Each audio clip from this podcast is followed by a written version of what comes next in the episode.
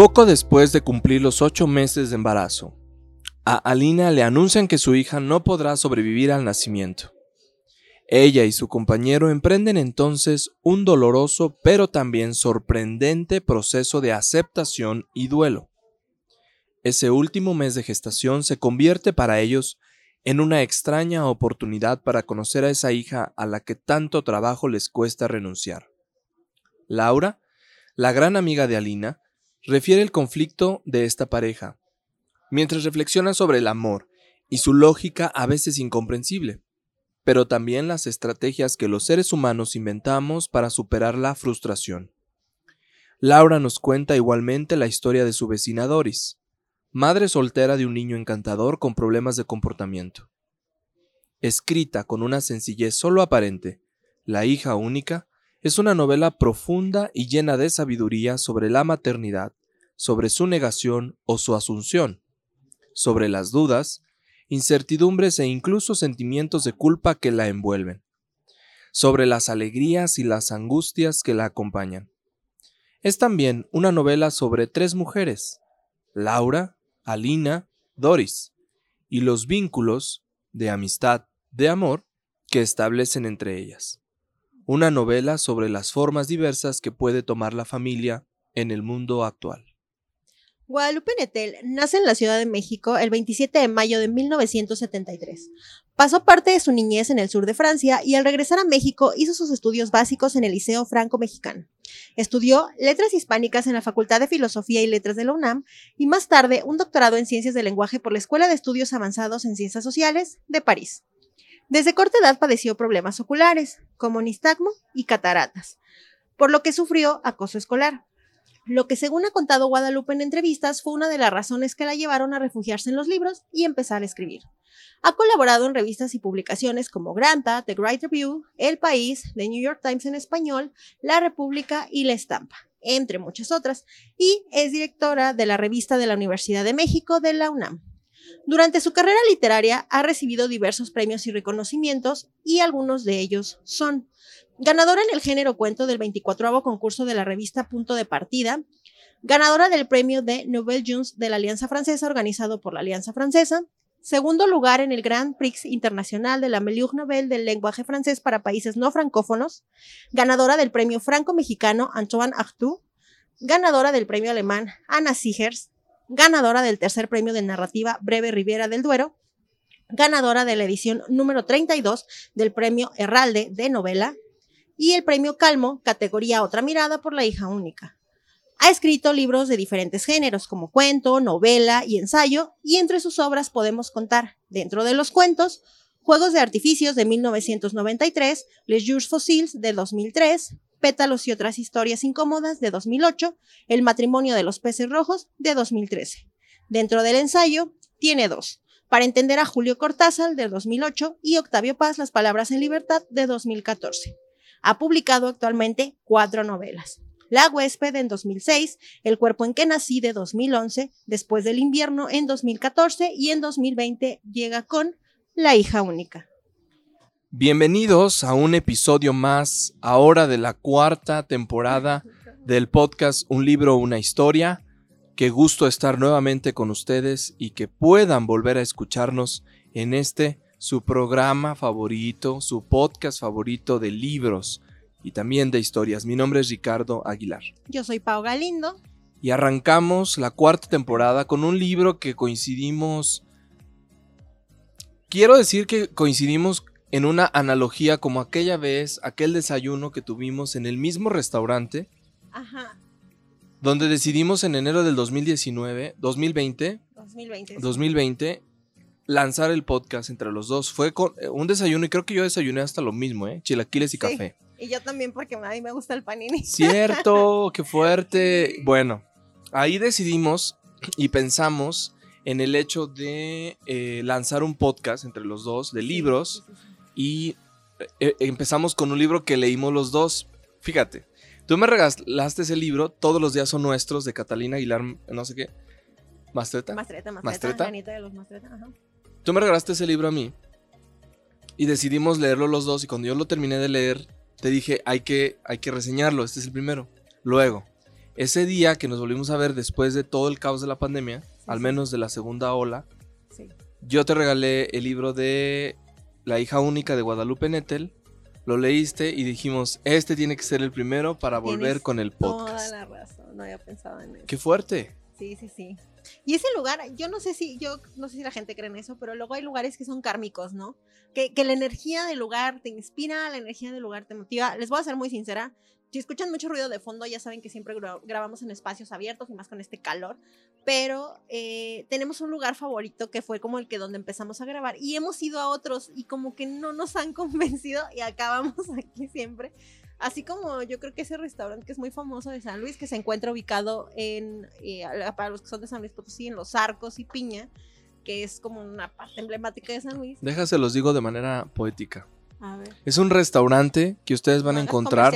pues, no No, claro que no. Vamos a ir a cobrarles primero ya les decimos Sí. el nombre. Es un restaurante que se encuentra en un edificio del siglo XIX, cuya réplica es, por cierto, una obra de un edificio muy importante en Francia, Ah, no, sí, sí. en una ciudad muy distinguida, y que se mandó a hacer en San Luis Potosí, pues por un capricho prácticamente de un personaje muy importante, así es, la familia Ipiña. Entonces por eso se le conoce como edificio Piña. Y usted puede tomarse un café, puede desayunar en este espacio. No solamente ahí hay más lugares. Y estar viviendo por un momento la vida del siglo XIX. Así que en ese lugar. Sí, y ese lugar es el que normalmente, bueno, Ricardo es de sus favoritos para desayunar. Y curiosamente nos hemos juntado ahí y no había pensado en eso. Ahí decidimos empezar el podcast con un libro y con ahora volvimos a coincidir. Les cuento que para la cuarta temporada no vamos a hacer lo que hicimos en la primera, de leer los mismos libros, sino que solamente este porque lo teníamos que compartir. Y posteriormente vamos a tener cinco episodios, o sea, cinco libros que va a recomendar Ricardo y cinco episodios que voy a recomendar libros yo.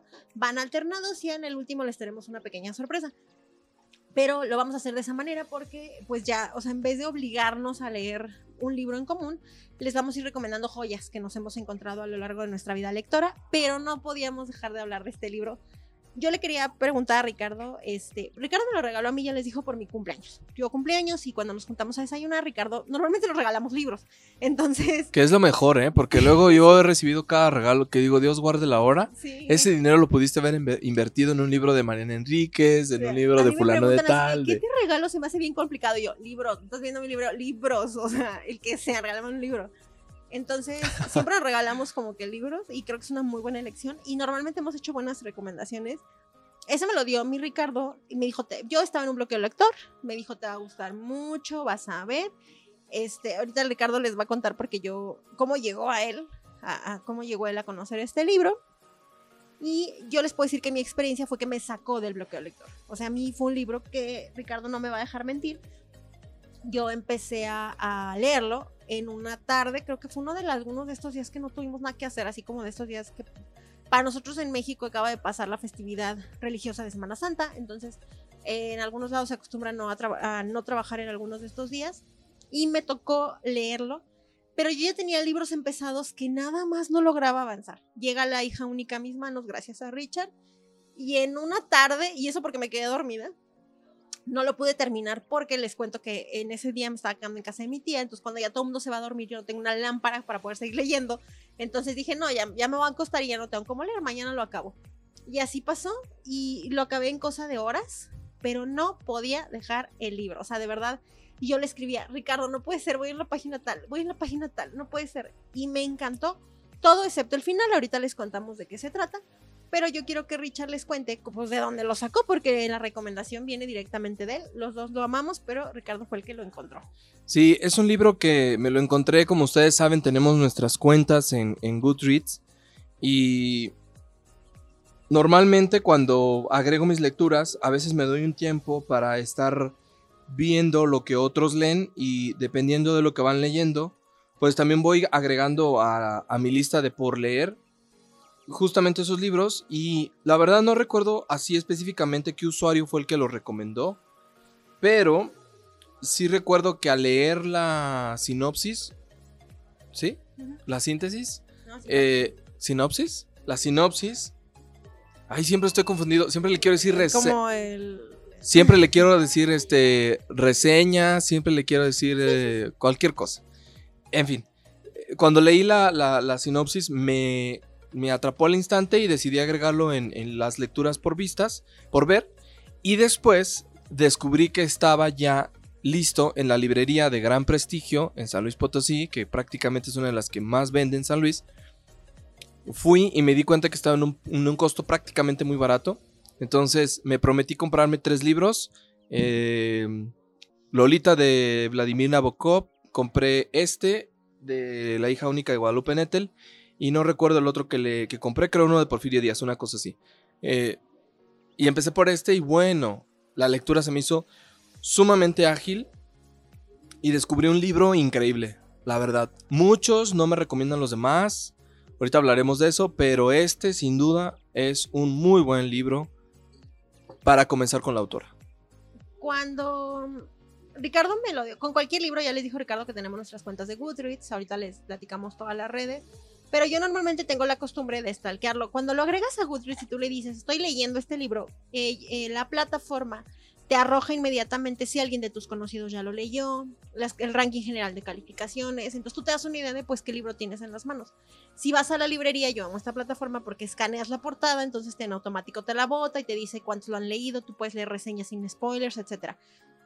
Entonces, eh, yo lo, lo que y para mí, para mí, Paola, y creo que también para Richard, un libro arriba de cuatro ya es un buen libro. En, en Goodreads, cuando ya tienen cuatro, dices librazo. Cuando ya tienen cuatro, cinco, cuatro, ocho, dices, no, bueno, imperdible.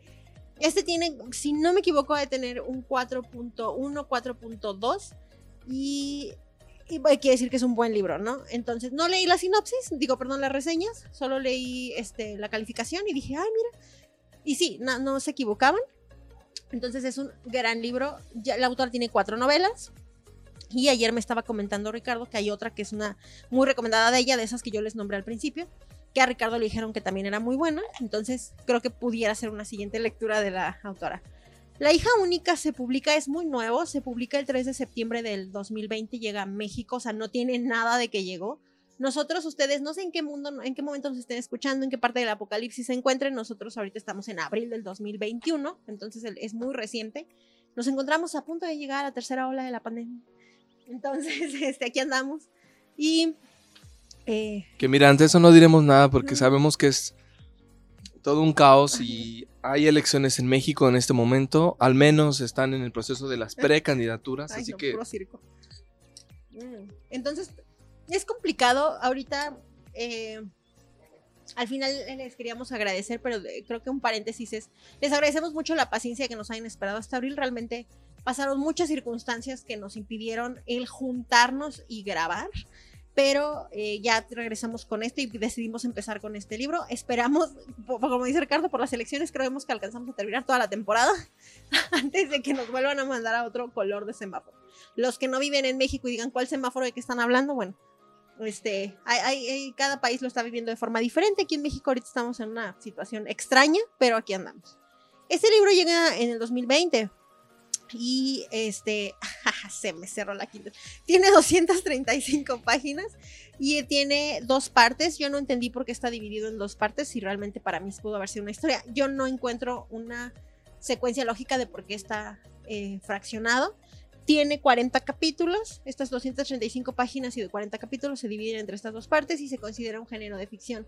Sin embargo, está basado en una eh, anécdota de la vida real en la que Guadalupe tiene una amiga que le pasó una circunstancia, ahorita les contamos qué, que se vive en el libro, entonces Guadalupe va y le pide chance de pues contar su historia, de hacer la novela, le dice que sí y así se publica La hija única. El costo es de 275 pesos mexicanos. Ahorita no tengo idea cómo anda el dólar.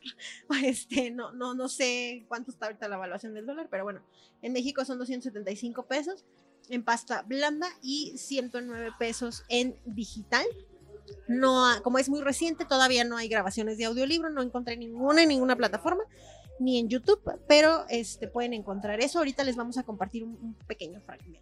Entonces, eh, les platicamos que, que bueno, ya les contó Richie que hay tres personajes principales, pero eso viene como en la sinopsis. ¿Cómo nos podrías platicar, si tú le tuvieras que antojar el libro a alguien, cómo le cuentas así de, mira, es la historia de... Cuéntale a los que nos escuchan para que se les antoje. Pues de hecho, mm, a- a- de hecho así se lo hice ver a mi hermana, que para que lo leyera, que no lo leyó. A la grande. Sí, que no lo leyó, así que de nada sirvió. Pero espero que a ustedes sí les sirva, que son amantes de la lectura igual que nosotros. Le dije, mira, este libro te va a cambiar la perspectiva de lo que significa tener hijos, de la sensación, responsabilidad y circunstancias alrededor del embarazo, y de cuando realmente quieres y tienes ya hijos, cómo los quieres votar porque necesitas salud mental, literal. Entonces, en tres grandes rasgos creo que se trata de eso. Es un libro en el que te encuentras con una idea de un embarazo que no termina, no se realiza del todo bien, o se realiza a medias, o puede ser que tengas problemas, o puede ser que te vaya muy bien. Y por otro lado, también tienes una historia de una persona que dice, yo no quiero tener hijos y no me interesa hacerlo y estoy bien con esa decisión. Y por otro dices, yo ya tengo un hijo, pero quiero votarlo y quiero mandarlo muy lejos de mí porque necesito paz mental para mí misma. Y quizá pueda parecer una madre o una persona irresponsable o incluso hasta tacharla de em, mala madre o de quién sabe qué cosa. Pero también cómo podría ser justo el decir, pues necesito que esos hijos se desaparezcan porque yo también necesito un espacio para mí. Así que esta historia, lo que sí les aseguro es que les va a cambiar la perspectiva eh, respecto a esos tres temas. Y si son hombres y quieren leerlo, créanme que también les va a gustar mucho porque lo que yo leí me hizo pensar mucho en la responsabilidad, el peso, la carga y el trabajo que se tiene durante un embarazo. Que definitivamente te hace ver como hombre, pues como un personaje de segundo plano, un personaje secundario en la vida de una mujer durante el embarazo. Porque en realidad toda la responsabilidad, en todos los sentidos, va para, va para ese rumbo. Entonces, si yo fuese mujer y estuviera en ese punto, la verdad es que no sabría qué hacer y seguramente, pues no sé, me volvería loco, pero bueno, claro, en el buen sentido de la palabra. Porque no sabría cómo lidiar con tantas cosas y con tanta presión del exterior. Entonces ahí creo que te vuelves empático. Y antes de, les iba a decir así como de, bueno, aterrizándole con el nombre de los personajes, ahorita les cuento cada uno, pero acaba de tocar Ricardo algo muy importante que cuenta eh, Guadalupe en las entrevistas que le hacen. Me chuté, cuando terminé el libro ya de todo, ya sabía que iba a investi- investigar para el podcast, yo no sabía quién era esta mujer, entonces la investigué. Vi algunas entrevistas, unas malísimas que no me gustaron que le hicieron por ahí y otras que están más o menos donde todos le preguntan, oye, ¿qué te inspiró para escribir este libro? ¿Cómo está esta onda? Y ella, pues dependiendo de lo que le pregunte cada entrevistador, ella da una vertiente. Pero Ricardo acaba de tocar un tema muy importante.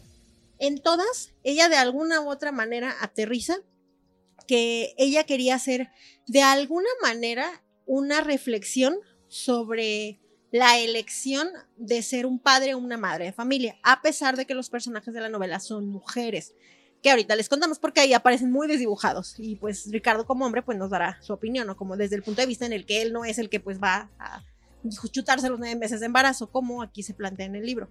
Sin embargo, Guadalupe dice que eh, ella intentó de una forma muy respetuosa hacer una crítica a la responsabilidad obligada de ser madre o padre y que en este caso cuando una persona elige, elige desconvertirse en, en en padre, familia, debe estar consciente del cambio radical en la vida de esa persona. O sea, yo, por ejemplo, si yo, Paola, dijera, ok, voy a ser mamá, yo debo de estar consciente, en palabras de Guadalupe, que va a cambiar mis prioridades de mi carrera, mis prioridades en mi tiempo, mis prioridades en mi libertad. Por lo tanto, yo al tener todas las cartas sobre la mesa, debería las personas, o en mi caso yo hablando por mí, de tomar una decisión informada y decir si quiero aventarme el paquete o ni más, no me lo quiero echar.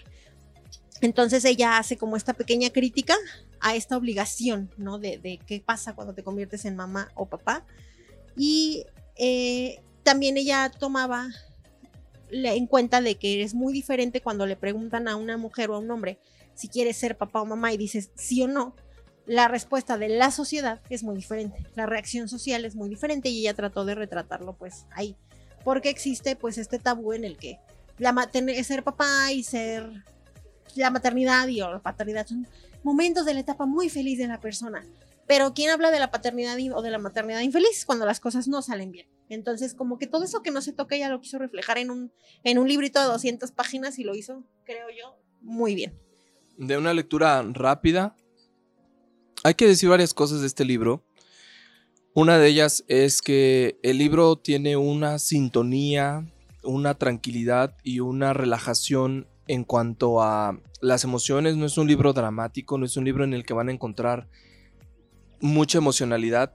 En una entrevista que le hacían a la autora de Anagrama, le preguntaba a Mariana Enríquez, esta escritora argentina también muy buena. Por cierto, quiero hacer un paréntesis que no había dicho y no había comentado antes, no te lo había dicho.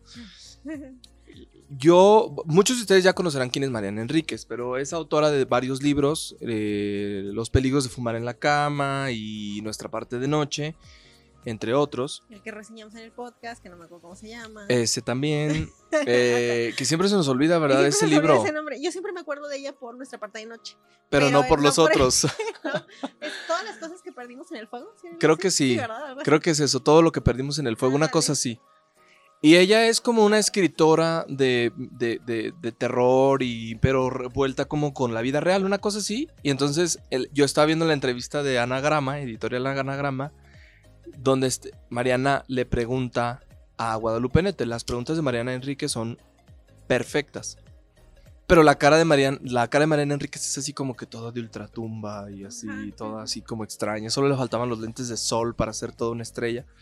Bueno, en esa entrevista, cierro paréntesis, en esa entrevista le, le preguntaban a, a Guadalupe acerca de el estilo del libro. Decía Mariana Enríquez que nunca había leído un libro con esta sensación de aceptación completa. Y estoy de acuerdo. Cuando tú vas leyendo el libro, no te encuentras a una escritora que muestra sobre drama o muestra un drama excesivo o muestra exageración o muestra eh, episodios violentos o una revuelta interna emocional, no. Cuando quieres, cuando esos escritores sacan esos recursos para causar caos en el libro. Causar en. sí, o hasta sí. emocionalidad Sí, y que se hable de eso por ese tema y que te digan, no, es que el libro es muy violento, como sí pasa con Fernanda Melchor. Mm, ¿no? Que ella sí usa esos recursos para atrapar al lector y, y narrarte cada detalle del, del dramón que se está viviendo en la, en la novela. O sea, cómo me gusta cómo es. Déjenle decirles, me siento muy contento de poder decir esto ahora porque antes no entendía nada de los libros y ahora entiendo muchas cosas. Pero qué padre que Guadalupe no use ese, ese recurso y ella misma en esa entrevista lo dice clarito, clarito. Dice, a mí no me gustan los libros dramones, con dramones. No me gustan los libros acaramelados, no me gustan los libros que exageran la realidad. A veces la realidad, fíjate, a veces la realidad es así de simple y punto. Tienes razón, ¿no? Cuando a uno le dan una noticia así de que vas a ser papá, vas a ser mamá, muchos se hacen fiesta, muchos se hacen alaraca, muchos se hacen escándalo y otros que dicen, ok, pues a lo que sigue, ¿no? Y esto es lo que quiere decir Guadalupe Nettel en este libro. Fíjate que sí, vi que igual que le preguntaban así como de, oye, ¿por qué tan.? A mí, bueno, hago un paréntesis, no me gustó el final. A mí. No, Ni a mí. No, ok.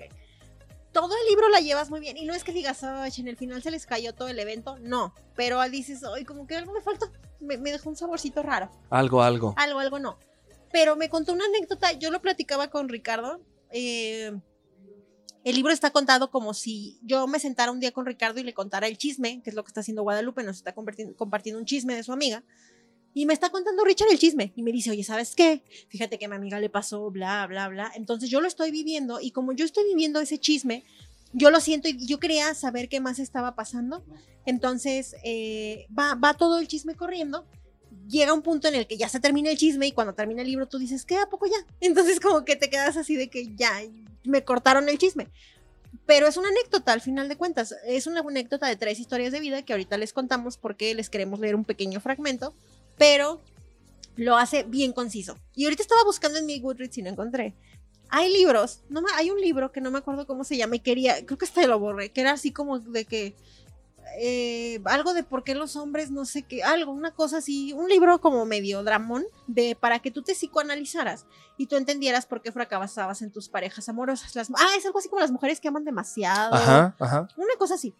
El punto es que yo ese libro, no me acuerdo ni cómo llegó a mí, alguien me lo regaló, no sé, y yo lo intenté y el libro se me hacía excesivamente dramático, o sea, una cosa, no era una novela, es como de esos libros que pretenden ser de autoayuda disfrazada dije, yo no puedo con esto. Y creo que he abandonado como dos libros en mi vida y ese ha sido uno de esos libros que digo, no puedo seguir por aquí. O sea, no, no me estoy obligando a leer algo a fuerza. Entonces, eh, que te permiten, no más bien que te obligan a, que tú te sientas mal y esas intenciones de que sí, te, sí, es como un recurso, pues sí. Y este, a pesar, si tú nos cuentas y nos dices, no, es que un embarazo y todo, pues puede sonar complicado y no lo es. Claro. No está, o sea, está escrito de tal manera que no lo es. Hay tres detalles que, que me di cuenta en este libro que se utilizan como recursos y son muy buenos. Uno de ellos es el tema de, de, eh, el budismo. El budismo es, como ustedes saben, la mayor parte lo conoce, es una filosofía, no es eh, una religión. Muchos lo consideran una religión, pero en realidad es más una filosofía en la que eh, toda la responsabilidad del mundo le cae al humano. Y es únicamente el humano el responsable de todas las acciones que construye alrededor de este y de, también de los demás. Entonces, eh, Guadalupe Nettel utiliza algunas palabras, frases, recordatorios, analogías que muestran el camino budista como aceptación, como camino de aceptación. Y el libro también es justamente parecido. Hay una relación entre las dos muy interesante, pero también hay una parte bastante curiosa que ahora que lo pensé mucho, a diferencia de, lo, de las primeras conversaciones que habíamos tenido en el libro, era otro recurso que utiliza que es la lectura del tarot para mostrar la idea del presagio, el destino, el destino funesto, em, algo hay dentro del tarot. Guadalupe Nettel utiliza el tema del tarot como un recurso de adivinación que termina teniendo una consecuencia directa sobre la vida de los personajes y a través de este muestra también un poco el camino que la gente en la realidad toma. Sabemos que es un tema pseudocientífico, sabemos que es un tema que podría causarle un poco de inquietud, disgusto al, cierto tipo de público, pero lo utiliza muy bien como para mostrarnos cómo somos los mexicanos a la hora de creer en cosas y cómo somos para darle incluso la razón, digamos, a esa temática. Entonces, estos dos recursos que utiliza muy bien, pues nos ayudan a conectarnos un poco más con la historia, pero, insistimos, no caer en el drama como tradicional de muchos de estos tipos de libros. Y el tercer y último recurso que utiliza también es ir contándonos las historias a través de textos chicos, de capítulos pequeños, no capítulos tan grandes, sino capítulos más relajados, donde uno puede realmente descansar después de uno de ellos y decidir si uno continúa. En realidad el libro, como dice Pau, se puede leer muy rápido gracias a, esta, a este otro recurso fácil de lectura y esto nos permite también avanzar mucho más rápido en lo que estamos leyendo y lo que estamos entendiendo. Y como decía Pau también, pues no extendernos de más en este tipo de temáticas en las que a veces ya no hay más en qué profundizar, sino continuar, ¿no? Para, sí, porque yo les contaba que tiene 40 capítulos y se lee muy, muy bien corto. Para nosotros aterrizarles y platicarles un poquitito más de de qué se trata, porque y explicarles, ahorita les cuento de dónde sale el recurso del tarot, sin hacerles ningún spoiler ni lo del budismo, tiene que ver con la filosofía de vida de los personajes de quienes están platicando, pero para que nos entiendan un poquito, les queremos, decidimos Ricardo y yo leerles, gracias a que son bien chiquitos los capítulos, les queremos leer un capítulo de cada, cada quien escogió uno del inicio del libro para no spoilearles nada y no les vamos a contar el final ni mucho menos para que no se espanten, les vamos a, leer, eh, a contarlo una parte que nos haya atrapado. El capítulo que yo les voy a leer es el 1. Ricardo escogió otro número, ahorita les cuenta él. Viene un prefacio, no se los voy a leer, pero desde el prefacio te atrapa. El prefacio tiene que ver con un pensamiento sobre el embarazo. Luego viene la primera parte y inicia el capítulo 1. El capítulo 1, si yo lo junto, no es ni siquiera una página y media. Es muy cortito y todos los capítulos son iguales. Yo tengo marcado un señor párrafo de casi toda la página de todo lo que me gustó. Yo tengo la costumbre de marcar los libros, de ponerles este post-its y demás a las frases que me gustan y en este marqué casi toda la última parte del capítulo. Yo se los voy a contar. No me acuerdo si aquí menciona a los personajes, sino que te hace una reflexión. Aquí hay algo importante eh, ya nada más para que entiendan el contexto, te cuenta, y Ricardo nos lo dijo en la sinopsis, la vida de tres personajes principales. Eh, una es Laura, otra es Alina y otra es Doris. Laura va a ser una narradora omnipresente, está manifestada de esa manera. Esto quiere decir que eh, vamos a enterarnos de la vida de todos, pero a través de como si Laura estuviera viendo desde arriba, como una deidad, si estuviera viendo todo lo que está pasando. Entonces, aunque esta situación le pase a Lina o a alguien más, Laura es la que nos va a echar el chisme. Y eh, entonces, cuando empieza el libro, pues quien nos lo platica es Laura. Les cuento el capítulo 1 y ahorita Ricardo les cuenta qué capítulo escogió. Y espero que les guste tanto como a mí. Yo se los contaré con mi voz de ardilla, Ricardo con su voz de, locutor. Les cuento. Capítulo 1. Hace un par de semanas llegaron nuevos vecinos al departamento de junto. Se trata de una mujer con un niño que padece descontento con la vida, por decirlo menos. Nunca lo he visto, pero me basta escucharlo para darme cuenta. Vuelve de la escuela hacia las 2 de la tarde, cuando el olor a comida que sale de su casa se esparce por los pasillos y las escaleras de nuestro edificio. Todos nos enteramos de que ha llegado por la manera impaciente en que toca el timbre. Apenas cierra la puerta, comienza a gritar a altos decibeles para quejarse del menú. A juzgar por el olor, la comida en esa casa no debe ser ni sana ni apetecible, pero la reacción del niño es sin duda exagerada. Profiere insultos y palabras oeces, algo desconcertante en un chico de su edad. También azota las puertas y arroja toda clase de objetos contra las paredes. Las crisis suelen ser largas. Desde que se mudaron, me han tocado tres. En ninguna de estas ocasiones pude escucharla hasta el final, de modo que no sabría decir cómo termina. Grita tan fuerte y con tanta desesperación que obliga a salir huyendo. Debo admitir que nunca me he llevado bien con los niños. Si se me acercan, los esquivo. Y cuando me resulta inevitable interactuar con ellos, no tengo la menor idea de cómo hacerlo. Me cuento entre las personas que se tensan por completo si en un avión o en la sala de espera de algún consultorio escuchan el llanto de un bebé, y que enloquecen si este se prolonga durante más de 10 minutos. Tampoco es que los críos me disgusten por completo. Verlos jugar en un parque o descuartizarse por un juguete en el arenero puede incluso resultarme entretenido. Son un ejemplo viviente de cómo seríamos los seres humanos si no existieran las reglas de urbanidad y civismo. Durante años, traté de convencer a mis amigas de que reproducirse constituía un error irreparable. Les decía que un hijo, por tierno y dulce que fuera en los buenos momentos, siempre representaría un límite a su libertad, un peso económico, para no hablar del desgaste físico y emocional que ocasionan. Nueve meses de embarazo, otros seis o más de lactancia, desveladas frecuentes durante la niñez y luego una angustia constante a lo largo de su adolescencia. Además, la sociedad está diseñada para que seamos nosotras, y no los hombres, quienes se encarguen de cuidar a los, hijos, a los hijos, y eso implica muchas veces sacrificar la carrera, las actividades solitarias, el erotismo y en ocasiones la pareja. Les explicaba con vehemencia, ¿vale realmente la pena? Ese es el capítulo 1. Yo lo tengo subrayado desde la parte que dice, me cuento entre las personas que se tensan cuando un niño grita, yo soy de esas. Ojo, ahorita les contamos al final nuestra historia, no quiere decir que no soporta a los niños, ni mucho menos yo trabajo con niños, sin embargo, me saca total y completamente de quicio cuando los niños no están educados, y ahí, ahí hacemos una reflexión hacia el final. Pero yo leí esta parte en el libro y me atrapó por completo. Dije, ¿qué razón tiene? Todo el mundo debería de plantearse esta parte porque lo que les decíamos, como dice Guadalupe, la maternidad debe ser informada. Y bueno, quiero leerles ahora yo, en mi caso, el, el capítulo número 7, que también incluye algunas algunos pasajes interesantes donde se incluye, por cierto, esto, este recurso que les contaba del, del tarot. Así que voy a comenzar. Un embarazo cambia muchísimas cosas. Antes incluso de dar a luz, la vida de Alina empezó a transformarse vertiginosamente. Debía excluir de su dieta el café y el cigarrillo, tomar ácido fólico y otros suplementos, acudir con frecuencia al ginecólogo, hacerse análisis de sangre, ultrasonidos. Entre ella y Aurelio adaptaron el departamento para recibir al bebé. Tras una larga investigación en mueblerías y en páginas web, compraron una cuna que les llegó por correo desde, Dinamarca. Yo, mientras tanto, visité decenas de departamentos en alquiler en diferentes barrios de la ciudad hasta que por fin encontré este, situado en un edificio del siglo XIX de la colonia Juárez. Hermoso, soleado, con suelo de madera y no muy lejos de donde vive mi madre una oportunidad en términos de precio. Firmé el contrato enseguida, pero debía esperar un mes para mudarme hasta que terminaran de remodelarlo. Le pedí asilo a Linas a sabiendas de que para ellos no era el mejor momento.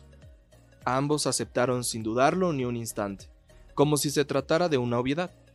Apenas llegué a su casa, caí enferma. Probablemente mi cuerpo me estaba cobrando el precio de tanto estrés e incertidumbre. Estuve días y noches enteros bañada en fiebre. En mis pesadillas recordé las cartas del tarot que había visto años atrás. Aurelio y Alina aparecían atravesados por seis espadas. El rostro del ahorcado, en cambio, estaba cubierto, y a pesar de mis esfuerzos no lograba obtener ni un indicio acerca de su identidad. Todos esos días Alina se ocupó de que tuviera comida y estuviera caliente. Poco a poco la fiebre fue cediendo. La mañana en que me sentí mejor, pasé un buen rato en internet buscando consejos para adornar mi nueva vivienda. No había nadie en el departamento. El sol daba una luz agradable al estudio. Sobre el escritorio estaba el acta de nacimiento de Alina y también el pasaporte color vermellón que le dieron cuando adquirió la nacionalidad francesa. Abrí la primera página para ver la fotografía y me pareció particularmente guapa. Nunca ha necesitado maquillaje. Sus labios son carnosos, de color rosa oscuro y sus pestañas envidiablemente espesas. Pero no es eso, sino la seguridad en sí misma lo que la hace tan atractiva. Luego levanté el acta y leí la fecha, la hora y el lugar de nacimiento, sintiendo cómo se despertaban en mí las ganas de volver a la adivinación. Llevada por ese impulso, salí de la página de muebles y abrí un sitio de astrología para averiguar si en su carta astral aparecía algo que se explicara la tirada espantosa de aquella noche. Metí sus señas. En unos cuantos segundos el programa arrojó su signo y su ascendente, que ya conocía, pero también otros datos, que hablaban de una crisis muy importante. El Sol en la casa 8 indicaba graves problemas de salud o existenciales a la mitad de su vida, mientras que Saturno en la 9 indicaba un reto inimaginable. Esta posición de Saturno, advertía la página, se ve con frecuencia en las cartas de los mártires. Cuanto más queremos a una persona, más frágiles y más inseguros nos sentimos a causa de esta. Comprendí lo importante que era la presencia de Alina en mi vida. Hay seres sin los cuales uno no se concibe en este mundo. Para mí, Alina era de esos. Si desaparecía, una parte de mí se iría con ella. Cerré el programa con desazón y me prometí no volver a husmear en el destino de mi amiga. Cuando el departamento que alquilé estuvo listo, Aurelio y Alina convocaron a otros conocidos y entre todos me ayudaron a mudarme. Vino Lea, la marsellesa con esposo mexicano, Patricio el bailarín, Lucía e Isabel, que trabajaban en la misma galería. Dos semanas después hicimos una gran fiesta para inaugurarlo.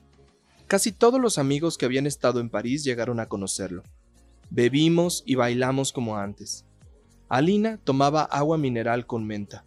Para entonces estaba empezando la semana 14 y ya mostraba algunos signos de su condición.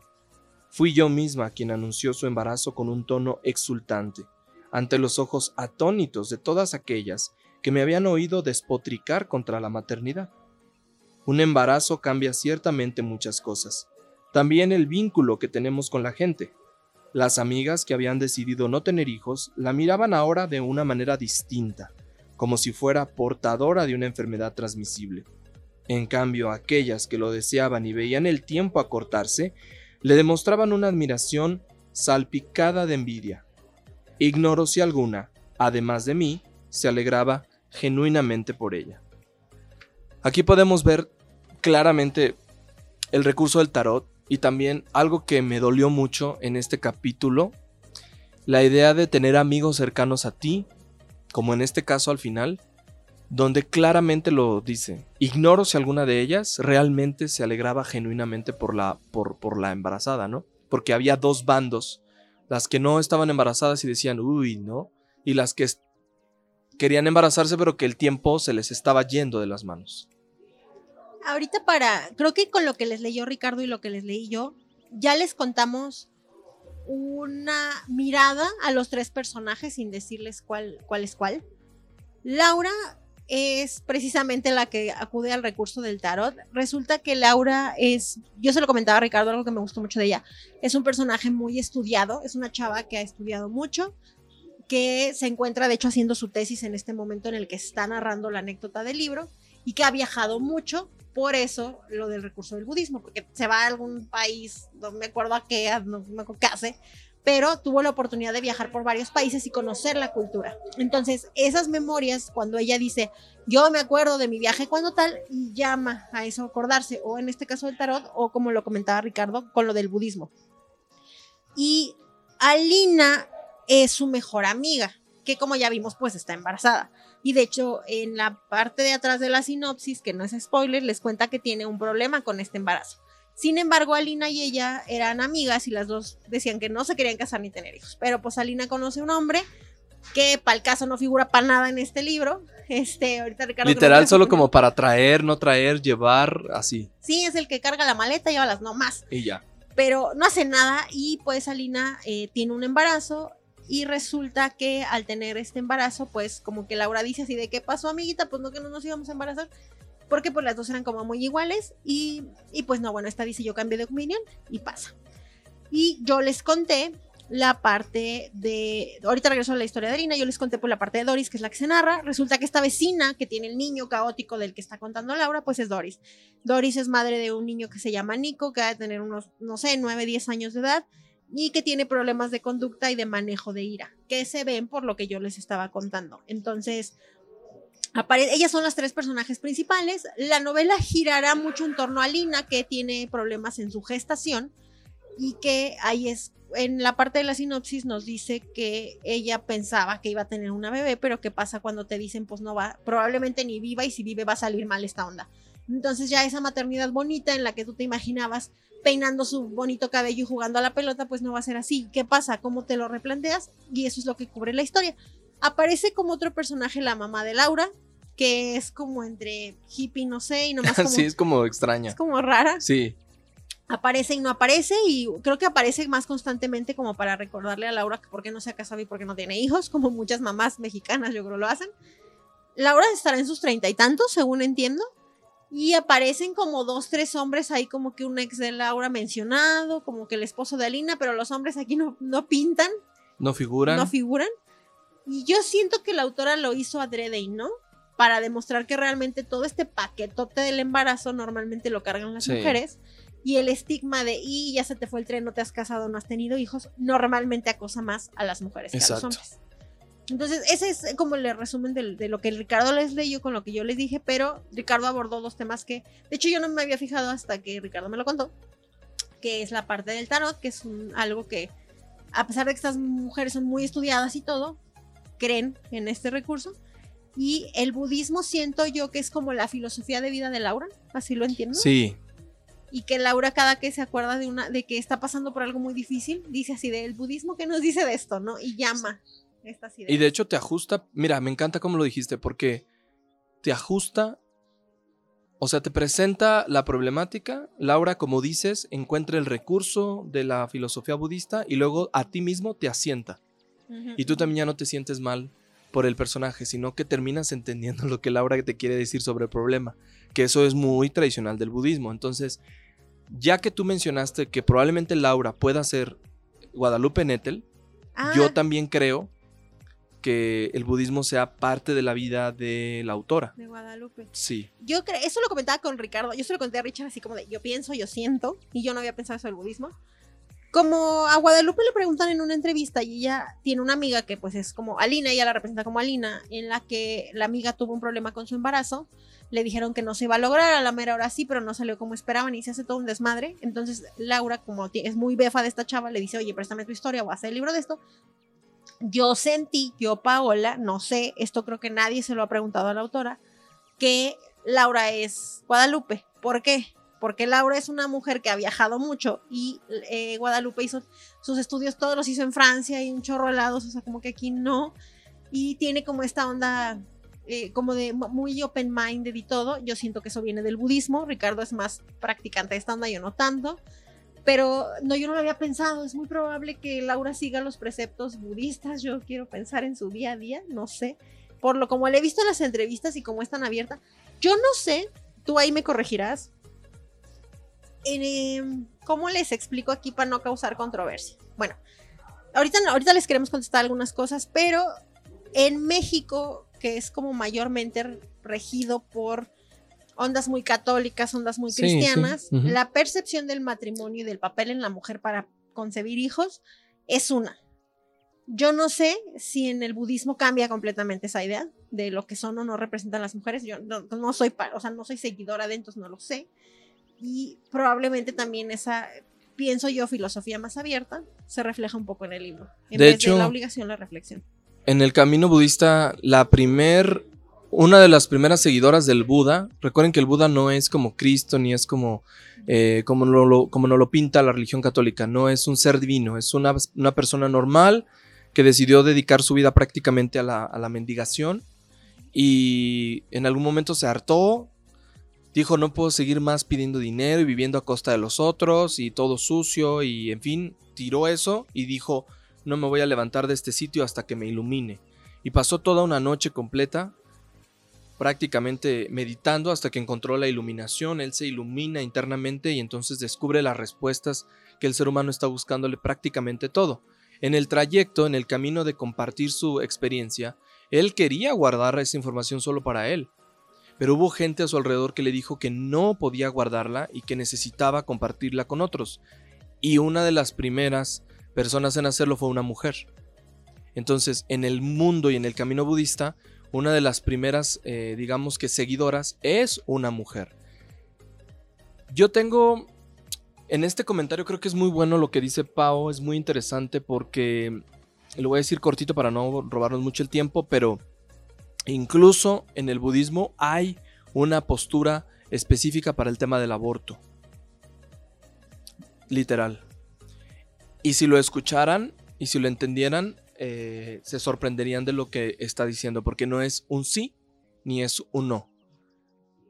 Como el budismo es responsabilidad humana, pues prácticamente te obliga a responsabilizarte desde el momento de la preconcepción. Porque cuando tú vas a hacer lo que vas a hacer, cuando tú vas a hacer lo que tienes que hacer, tienes pensado todo. Prácticamente te ayuda como a reflexionar un poco sobre la responsabilidad que tienes como humano y punto. Pero sí hay una tendencia muy marcada a, tratar como de encontrarle ese, eh, esa línea ahí. Pero sí, tengo que aclararles eso, una de las primeras discípulas o transmisoras fue una mujer. Bueno, como ya Ricardo ya nos resolvió una pequeña duda, antes de platicarles nuestras historias, y yo le tengo una pregunta a Ricardo, eh, quiero que Ricardo les platique, porque hay una simbología que se entrelaza entre la portada que nosotros vemos de la hija única, que ustedes la van a ver en nuestras redes sociales, y entre esa portada y algo que pasa en la novela que está como extraño, pero yo cuando lo vi dije, ay, por eso la portada es esto. Cuéntales de qué, qué, qué vemos, Richard, cuando compramos el libro. Cuando ustedes compran el libro de Editorial Anagrama van a encontrarse pues el típico diseño de la editorial, pero la parte central es un nido con un huevo azul turquesa, manchado con unos puntitos. Está muy lindo el huevo, la verdad. La historia es una historia verídica que Guadalupe Nettel responde también a esta pregunta que le hace Mariana Enríquez en eh, la entrevista de la presentación del libro. Y Guadalupe dice que la historia proviene de un nido de palomas que se instala en el balcón de su casa y que prácticamente durante mucho tiempo pues se quedan viviendo ahí y por más que Guadalupe se dedicaba a tratar de limpiar los excrementos de las palomas, de darles unos golpazos con la escoba, que eso sí viene en el libro, pues las pobres palomas no se iban a ningún lado. Al final, un día eran dos huevos, uno pues lo encuentra destruido, roto, seguramente a consecuencia de algún movimiento brusco que hicieron los animales, y queda un huevo. Pero pasa el tiempo y en lugar de encontrar uno, pues encuentra otro, ¿no? Pero este era raro, así como lo describe en la portada. Decía que uno manchado, medio extraño, y dijo, no, espérate, este huevo no es tuyo, ¿no? Este alguien se lo vino a robar, o las palomas se lo robaron, o alguien lo vino a depositar. Y en la historia nos cuentan una especie, no lo recuerdo la verdad, pero es una especie como de comportamiento de ave que pues va y deja busca un nido ya establecido y dice, aquí pongo mi huevo y ahí te, ahí te encargas tú del chamaco, yo ya me voy, ¿no? En pocas palabras, que es una analogía prácticamente a las tres historias. Yo le decía a Pau y se lo comentaba también, el, el, tener el nido, primero el nido vacío, ¿no? Es decir, yo no quiero hijos y no quiero tenerlo. Y luego, ¿qué pasa cuando ya tienes el huevo ahí puesto, pero no es como tú te lo esperas? Y finalmente el decir, empujo ese huevo para que se rompa porque las palomas sin querer lo empujaron o quién sabe, a lo mejor lo empujaron queriendo. Y se destruye este huevo, eran dos y nada más queda uno. y al final terminan criando a otro. Así que es toda la analogía en resumen con la historia. Y yo por eso decía que Laura es Guadalupe, porque Yo creo Laura que sí. cuenta. Y acabo de ver, ya encontré el nombre de la amiga. Se llama, le agradece de hecho para mi amiga Amelia Hinojosa y en el libro se llama Alina. Entonces, pues yo pienso que esa analogía como con los nombres, mi, mi lógica es que Guadalupe pues viene siendo la que vivió y contó esta historia. Pero eso es lo que ustedes encuentran cuando buscan la hija única. A Ricardo le gustan las portadas así como Ay, muy minimalistas. minimalistas. Yo me amo el minimalismo. Sí, porque yo pues sí compro de todo, digo, hay unas portadas. No, hombre, son que yo y- veo sus por las portadas de podio, digo, ¿qué es esto? Es barroquísimo, está lleno de Ah, cosas son y para que los niños las compren. pues o sea, sí. Para que sean juveniles y, y las compren, pero estas yo sé que a Ricardo le gustó. Sí, no, yo minimalista y cosas así muy sencillas, pero bueno. A ver, ahora sí vamos a La- las a la historias. pregunta. Sí, la historia va relacionada con nuestras preguntas. Yo le quería preguntar a Ricardo porque ya, bueno, ya les, ya para cerrar un poquito, ir, ir encaminando esto. El libro nos plantea esta onda de, oye, ¿quieres ser papá o no? O, cómo está esta situación y qué pasa. Muy encaminado a la maternidad. Y ya les dije, la maternidad infeliz. La maternidad cuando no es lo que tú esperabas. Es, es mucho la crítica a esto. Y Ricardo y yo vivimos en México en el mismo tiempo en el que se está ambientando esta novela, pero él desde su perspectiva lo vive muy diferente a mí.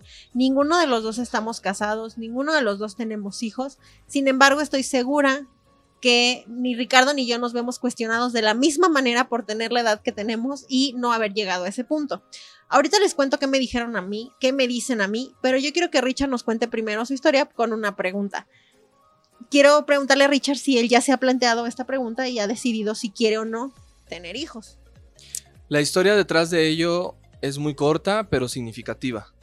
En un viaje que tuve hacia el norte de la ciudad, eh, más o menos a 200 kilómetros de donde vivimos, un día por la tarde con un amigo que tiene ya 50 años, un gran amigo que prácticamente podría ser como un papá segundo, yo me acerqué con él cuando tenía 25 años y le dije que tenía el deseo y la motivación de hacerme la vasectomía, porque no quería tener hijos y porque no quería probablemente cometer el error de que de poder embarazar a alguien y entonces hacerme responsable de algo que yo no quería.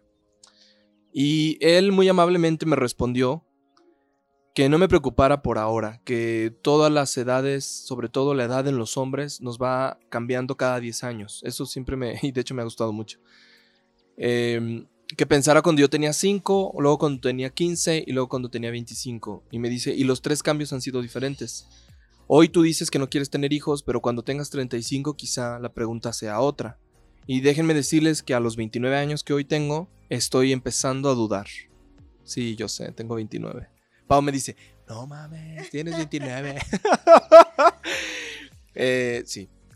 Y hoy a los 29 años todavía ni siquiera me acerco a los 30. Estoy muy cerca prácticamente a los 30, pero... Acabas de cumplir años, no fregues. Sí, por eso te digo, todavía no me acerco. Este. Ya me estoy empezando a dudar sobre si quiero tener hijos o no. El punto y el problema y el detalle está en que. Hoy me encontré con una persona que.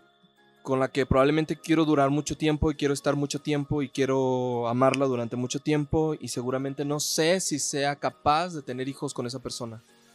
Eh, lo digo muy honestamente, no, no, no lo sé. Creo que no me gustaría, de hecho. Prefiero estar como con, con esa persona solo, la- sin la responsabilidad de un extra. Entonces es muy complicado para mí hoy pensar en ello y resolverlo. Sin embargo, no digo que no, porque realmente tengo la duda. Y he visto unos niños que a veces digo, ay, de hecho, de hecho la historia te conecta así, porque dices, hay ves unos niños que dices, jamás voy a tener hijos. Y por, por, por verte a ti, nunca. Pero cuando veo unos niños tiernísimos, risueños, dulcísimos, nobles, preciosos, guapísimos, guapísimas, niñas curiosas, simpáticas, digo, sí, mira qué Pero ¿y si no linda. así, eh, ¿qué hubo? el-. ¿Eh? Yo no lo había, neta, yo no lo había pensado. De veras, neta, neta que no. O sea, llegas a un punto en el que dices, te vas a embarazar y todo va a salir bien. Y vas a tener un hijo precioso y Y bonito tu y, familia va a radiante. perfecta. Ajá, pero no es así, probablemente no sea así. Entonces, sí está muy cañón la historia. Eh, y también quiero hacer un comentario porque, porque sí. Cuando tú sabes que no puedes tener hijos porque tienes una afectación como tal, se convierte también en un debraye y en un debate porque a lo mejor tú sí quieres tener hijos, pero tu cuerpo te dice, no puedes tenerlos o no los vas a tener nunca. Y conozco a muchas personas, al menos cuatro cerca, cercanas a mí, que por una u otra razón no pueden tener hijos, pero desean fervientemente tenerlos. Ahí también creo que este libro podría canalizar mucho de lo que catalizar o cómo decirle. Sí, ¿no? pues ca- canalizar, ¿no? Estas emociones. Pero pues bueno, Algo que antes de contar la historia, algo que no comenté, pero que creo que es muy importante, es un libro que yo no recomendaría para jóvenes, jóvenes chiquitos, porque no siento que lo vayan a entender ni que se vayan a aventar el paquetote de estar leyendo cosas de doctores, cosas de embarazos, cosas de matrimonio con la responsabilidad que requiere. Yo lo recomendaría, yo, yo personalmente, para un quizás te iba a decir que yo te comentaba cuando platicábamos de esto un más grande, pero acabo de recordar que mi sobrina, que tiene 21, este, se va a casar. Y dije, sí, está mocosa, que no, to- todavía no sabe ni qué con la vida, ya se va a casar y probablemente se vaya a reproducir luego, luego. Eh, y dije, tiene 21, entonces ya, ya aplica, mija, ya lo puedes leer. Entonces, ah, yo, Tú yo- sí. ya tú, ajá, o sea, yo siento que ya, ya como que en esta onda, cuando ya empiezas a tirarle para esa situación de 20, 20 en adelante, sí, y quizás, no lo sé, yo no, yo lo pensaba, le contaba a Ricardo una anécdota, esto no es mi historia, pero yo estaba leyendo el libro súper picada en la sala donde está el de mi casa, y mi mamá se acercó porque dijo, si esta niña ni nos pela, ¿qué está haciendo?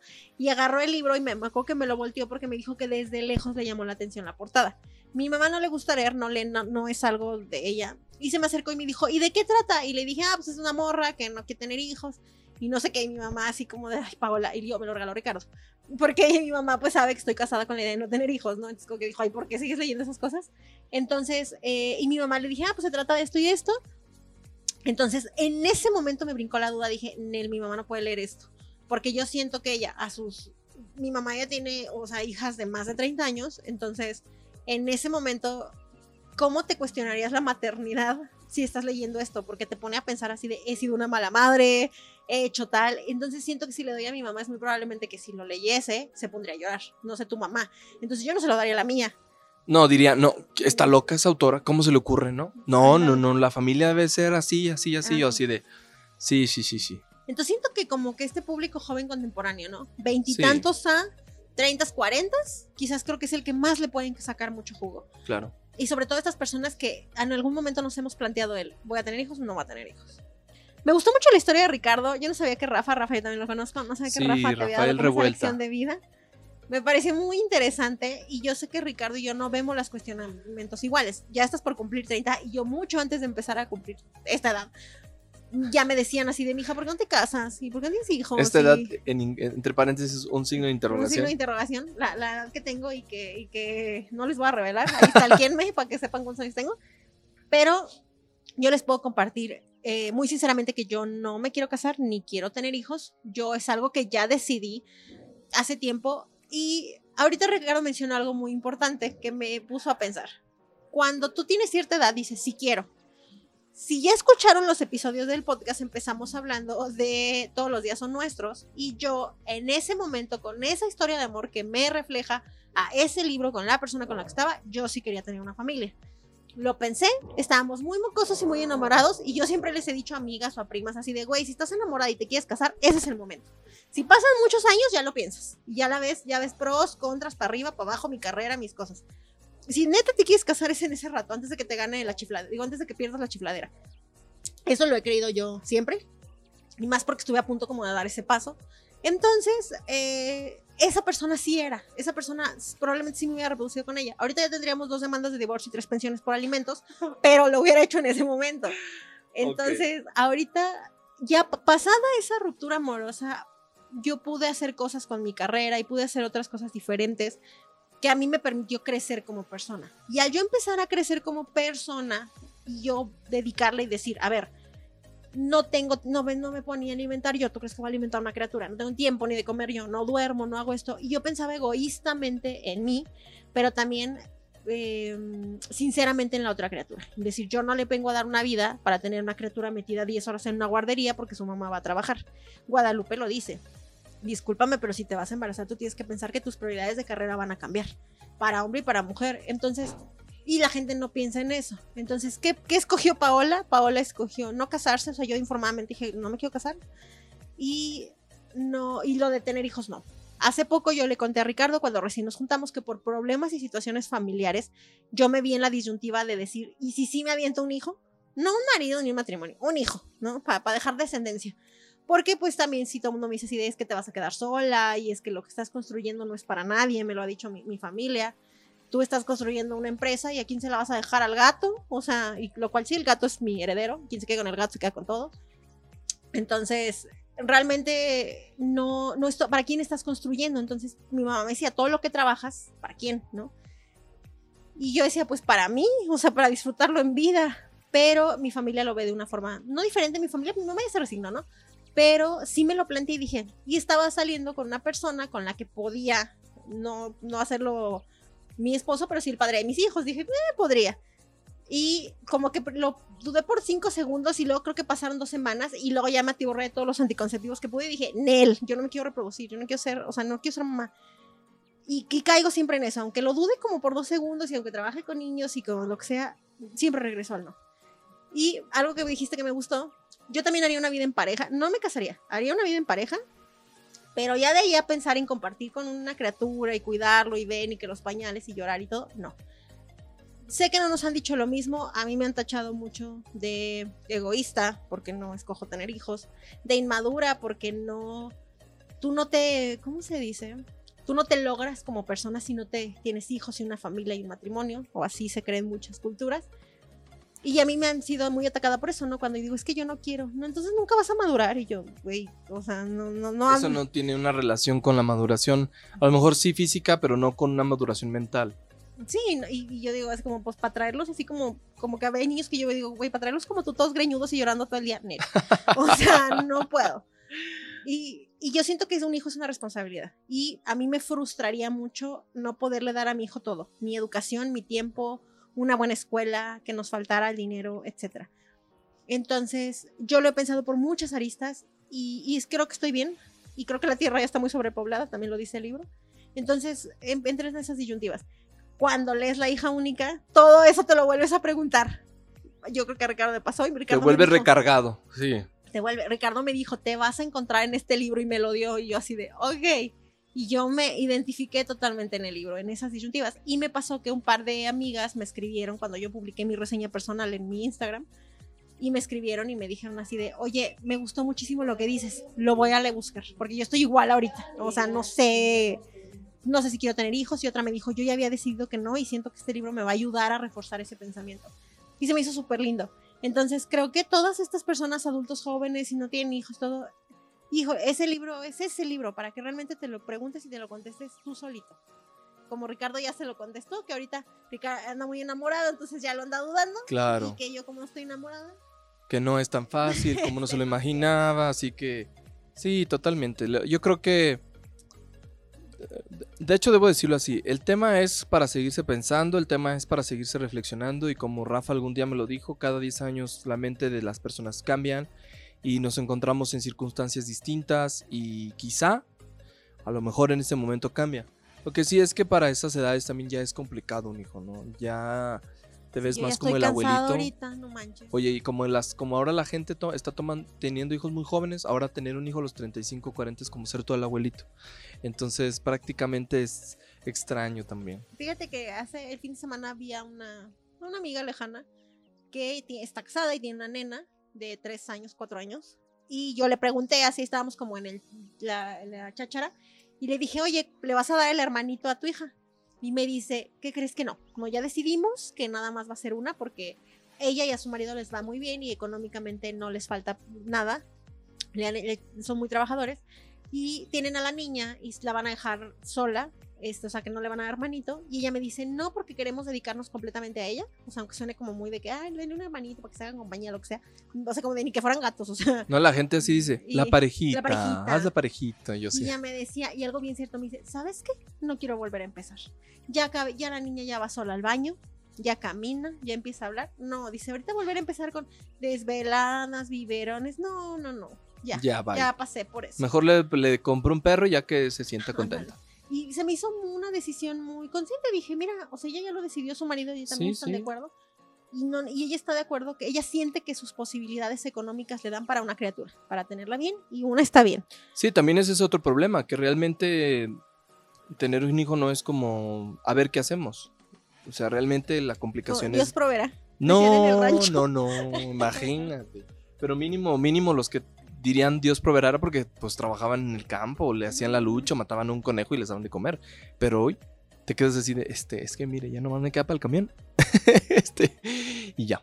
Y yo vivo de mis becas y entonces vivo de las becas en el extranjero o vivo de las becas estudiantiles o estoy intentando como encontrar trabajo pero no es como muy común. Es que me dan contrato de tres meses. O sea, Y en este mundo tan incierto como es ahorita, yo creo que aventarte un paquete de ese tamaño es No, no, no, ajá. Acuérdate la frase que te conté de Elizabeth Gilbert, de- pero que le hicieron en la película, de que tener un hijo es como tatuarse la cara. Hay que pensárselo muy bien antes de hacérselo. Así que, pues sí, por ahí va el camino. Pues ahí está. Este es, este fue La hija única de Guadalupe Nettel. Un gran libro que les recomendamos muchísimo para que ustedes puedan disfrutarlo a su paso o en la rapidez que ustedes deseen. Yo creo que cualquiera se lo avienta rapidísimo. De Sí. verdad, háganos caso. Si lo están pensando y sobre todo si alguna vez se cuestionaron, si están ahorita con una pareja y no saben qué onda con su, lean Ahí, el libro. Ahí. Aquí. Y luego léenle todos los días, son muchos para que truenen si es que no es el momento. O sea, de verdad son esos libros. De, verdad es un librazazo y me da mucho gusto haber regresado a la temporada con este. Esperamos que les hayan gustado los capítulos que les leímos. Y muchas gracias por la paciencia de esperarnos hasta este momento para poder eh, traer el episodio como era debido después de todo el caos que está pasando en todo el mundo. Así es. Y pues les recomendamos que nos sigan en las redes sociales. Ya saben ustedes que nosotros estamos muy activos en ellas. Así que les comparto mis redes sociales para que me puedan seguir, puedan leer otras reseñas de, de más libros y también en las cuentas de Instagram. En Goodreads pueden encontrarme como Ricardo Aguilar Martínez y a través de Instagram como arroba los libros de Rick. Ahí estamos compartiendo más detalles de otras lecturas y también profundizar un poquito más en La hija única de Guadalupe Nettel. A mí me encuentran en Goodreads como Pao Galindo, en todas mis redes sociales como Twitter e Instagram como arroba soy-pao Galindo. Y gracias a una recomendación de Richie, hay un Instagram únicamente de libros que es arroba los libros de Pau. Para en esos eh, Instagrams, tanto en el de Ricardo como el mío, vamos a estar subiendo otras reseñas. No nada más las que salen en el podcast, sino porque no nos alcanza la vida para todos los libros, pero de otros libros que nos han gustado, que han llegado a nosotros y que queremos reseñar. Al podcast lo encuentran como un libro, una historia o arroba podcast de libros en todas las redes sociales, Facebook, Instagram, Twitter y también YouTube. Así que gracias, gracias por escucharnos, gracias por volver a darle el clic de reproducir y reírse con nosotros. Gracias también a todos aquellos que han escuchado el podcast y que nos han enviado mensajes Ay, tanto sí. a Paola como a mí Gracias. y donde dicen, me estuve riendo con ustedes por esto. Son totalmente extraños, raros o muy divertidos o está muy chida la recomendación, hablan muy bonito, se oyen muy eh, eróticos en algunos momentos, en otros se oyen muy divertidos. También les quiero, y también agradezco, les quiero agradecer, no todos los comentarios, por ejemplo, en YouTube ha habido, encontré en dos o tres reseñas, me pasó con la de Delirio, no sé si los tuviste, que lo, lo viste, pero en Delirio un par de personas de la comunidad de YouTube nos comentaron, no estoy de acuerdo, a mí sí me gustó el libro, lo cual es totalmente válido. Ah, claro, es su claro. opinión y de hecho yo de la forma más linda y amorosa, aunque me así me lo digan así como que unos propuestas así de, no, ni el caso, no saben del libro. De hecho busqué y dije, ah, es una persona que es de donde es esta mujer y pues obviamente eh, a lo mejor se identifica de una manera diferente con el libro. Es que el contexto era diferente. Entonces, ojo, las opiniones que damos de los libros, les decimos son muy buenas, les tratamos de guiar porque a veces uno entra a la librería y no sabe ni qué, pero es nuestra opinión, es nuestra Sí. humilde opinión.